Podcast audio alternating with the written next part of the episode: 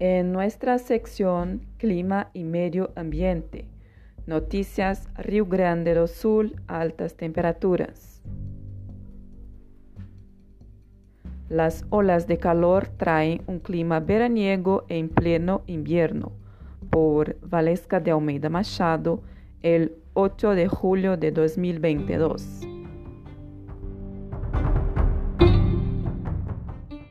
El invierno que siempre ha tenido la reputación de ser riguroso en Río Grande do Sul, con la presencia de temperaturas bajo cero y también de nieve, parece que ha decidido tomarse unas vacaciones en julio.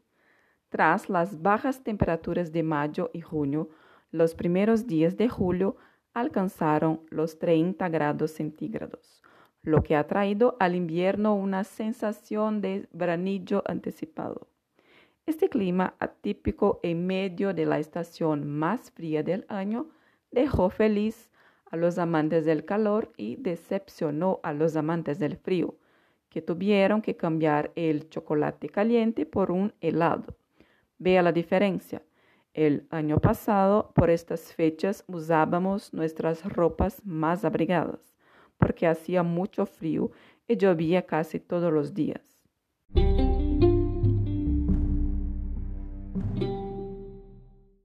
Respecto a eso, el Instituto Climático Rio Grandense argumentó que el calor de los últimos días es consecuencia de una masa de aire seco y cálido que se ha estacionado sobre el estado de los gauchos. Además, se ha formado un bloqueo atmosférico que impide el avance del frente frío. Sin previsión de lluvia y con mínimas en torno a los 20 grados centígrados y máximas de hasta 33 grados centígrados, los próximos días darán una muestra del verano que se avecina, con días más cálidos y secos. Los que disfrutan de este calor intempestivo aprovecharán hasta los últimos días del mes porque las altas temperaturas han llegado para quedarse. Los próximos frentes fríos tienen la previsión de ocurrir solo a partir de la segunda semana de agosto y probablemente vendrán acompañados de un gran volumen de precipitaciones.